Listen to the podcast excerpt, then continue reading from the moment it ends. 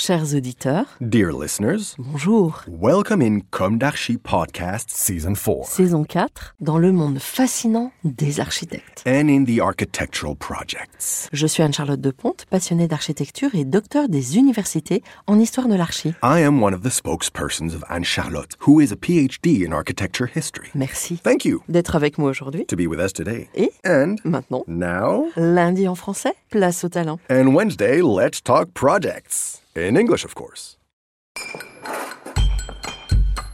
Bienvenue dans Comme d'Archi.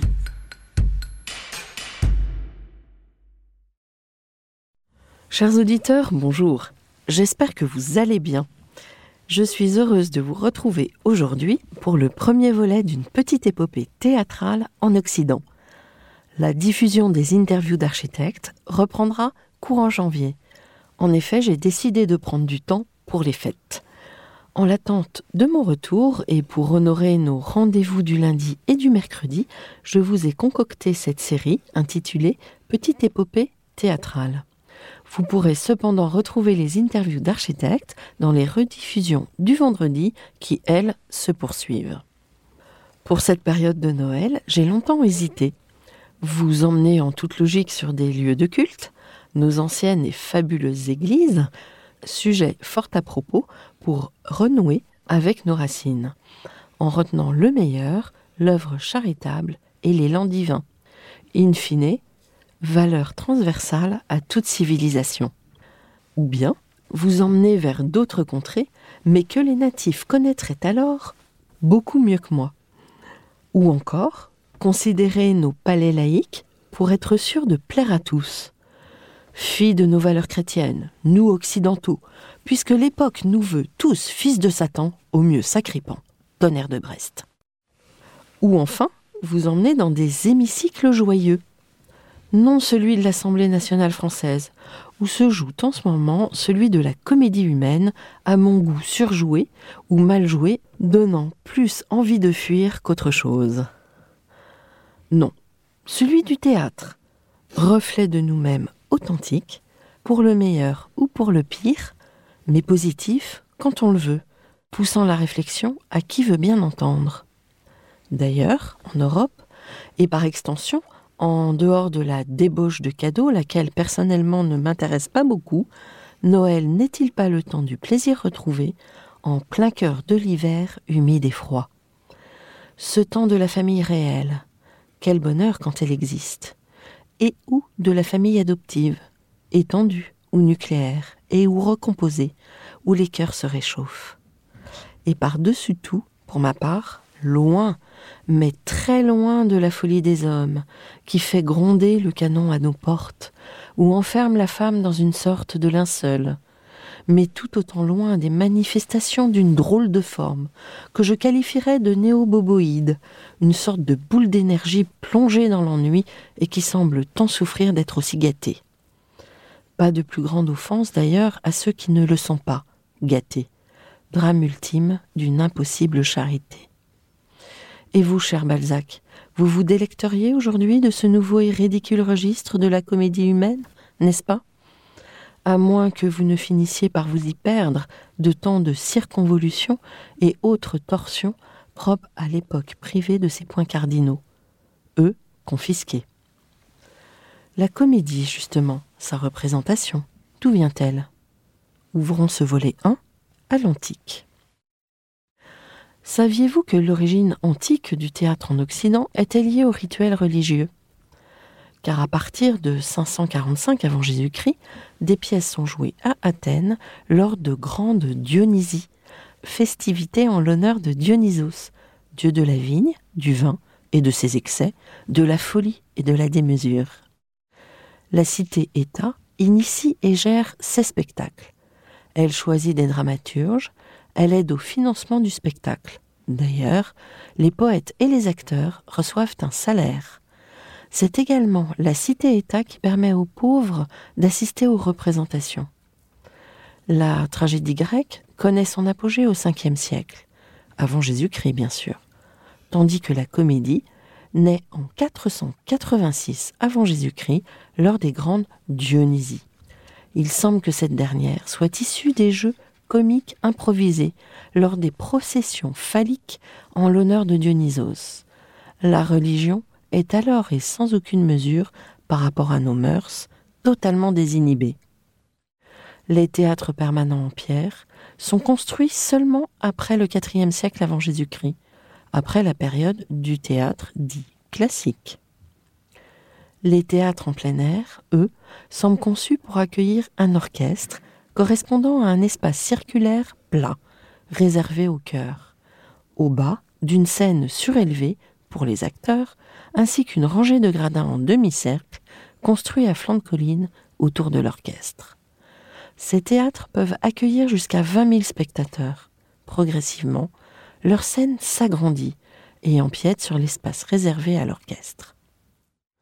Les acteurs, uniquement masculins, portent majoritairement des vêtements ordinaires, parfois des costumes, mais aussi des masques plus grands que leur visage, permettant de mieux les distinguer et d'indiquer la nature de leur personnage. Les dimensions de ces théâtres interdisent tout effet trop subtil et imposent un mouvement organisé, rigide, ainsi qu'une voix forte. La musique et les danses sont de la partie. Ce spectacle s'apparente et sans doute davantage à l'opéra plutôt qu'au théâtre moderne. La Rome antique adore aussi le spectacle. Elle est influencée par la Grèce, bien sûr. Dès le IVe siècle avant Jésus-Christ, le théâtre romain prend d'ailleurs une très grande importance. Au début de l'Empire, les Romains ont droit à deux jours par an de théâtre. À la fin de l'Empire, ils ont droit à 55 jours de théâtre et de cirque par an. Le théâtre romain, appelé jeu scénique, prend son importance en 364 avant Jésus-Christ, lorsque des danseurs et musiciens venus d'Étrurie présentent un spectacle devant un mur de scène vers 240 avant Jésus-Christ, Lucius Livius Andronicus inaugure les Jeux grecs en traduisant et représentant des comédies et des tragédies grecques. Comme en Grèce, les édifices destinés au théâtre n'apparaissent qu'après la fin de la période classique, vers le 1er siècle avant Jésus-Christ. L'architecture romaine permet la construction de théâtres autonomes alors que les Grecs avaient recours aux pentes naturelles et aux flancs des collines pour soutenir les gradins.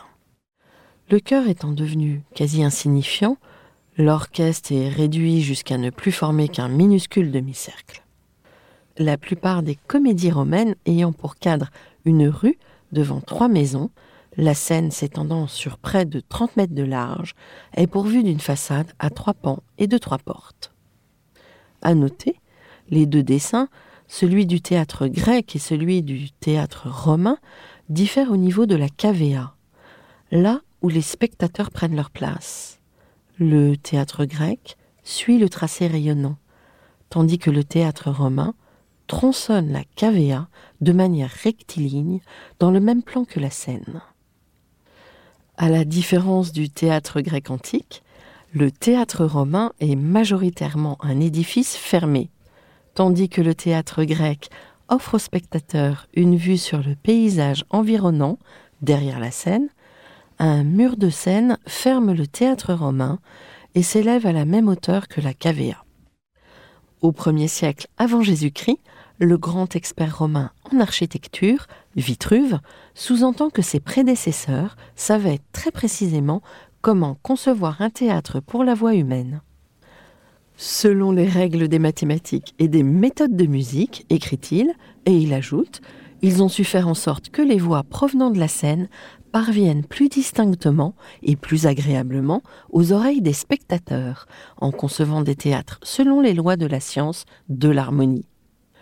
Les anciens ont accru la puissance sonore de la voix. La réponse proviendrait des lois de la physique de la diffraction des ondes par des surfaces en escalier. Il est établi depuis plusieurs années que ce type de surface peut en effet accentuer certaines fréquences et en atténuer d'autres, comme par exemple le cas des ondulations microscopiques sur les ailes d'un papillon qui reflètent fortement certaines couleurs. Quoi de plus durable que ces théâtres de pierre dont les vestiges sont encore remarquablement conservés? Quoi de plus remarquable que le théâtre antique grec d'Épidore le théâtre qui fut découvert sous le sol de la péninsule du Péloponnèse en 1881 a la forme classique semi-circulaire des amphithéâtres grecs, avec 34 rangées de sièges en pierre, auxquelles les Romains y ont ajouté 21 rangées. L'acoustique y est extraordinaire. Un acteur, situé sur la scène, en plein air, peut être entendu au dernier rang à une distance de près de 60 mètres. Je vous souhaite de joyeuses fêtes et je vous espère serein et entouré. Des pensées toutes particulières à ceux qui sont dans la solitude. Prenez soin de vous et rendez-vous dès la semaine prochaine avec un nouveau numéro. Au revoir.